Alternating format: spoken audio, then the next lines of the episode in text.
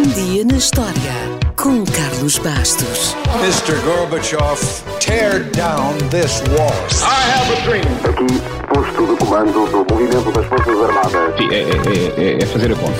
Houston, we have a problem. Yes, we can. And now for something completely different. No início de abril de 1948, Harry Truman, na altura presidente dos Estados Unidos, deu luz verde ao Plano Marshall.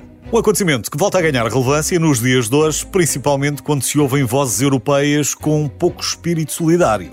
O Plano Marshall, conhecido como Programa de Recuperação Europeia, foi o principal plano dos Estados Unidos para a reconstrução dos países aliados da Europa nos anos seguintes à Segunda Guerra Mundial.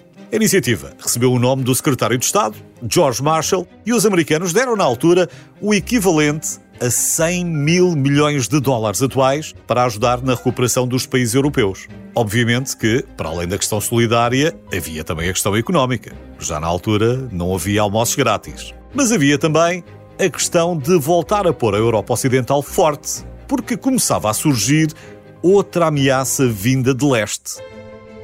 Churchill enviou uma mensagem a Truman dizendo que uma cortina de ferro se tinha abatido sobre a frente soviética e não se sabia o que se passava por trás dela. A expressão cortina de ferro nasceu aí e esteve sempre presente durante os anos da Guerra Fria. De facto, a tarefa de Truman não foi fácil. Assumiu o cargo no clímax da Segunda Guerra Mundial, depois da morte de Roosevelt, e disse certa vez que se sentiu como se a Lua, as estrelas e todos os planetas tivessem caído sobre si.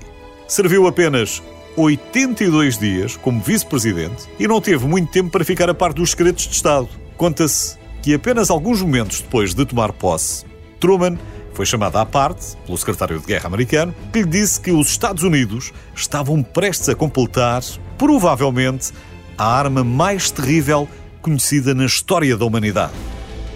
Quatro meses depois, Truman deu a ordem para lançar a bomba atómica sobre Hiroshima e Nagasaki, pondo efetivamente fim à Segunda Guerra Mundial.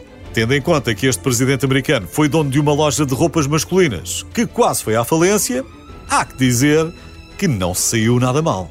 As suas ações também vêm reforçar aquela velha ideia de que os líderes fortes, corajosos ou solidários são quase sempre o resultado de tempos mais difíceis.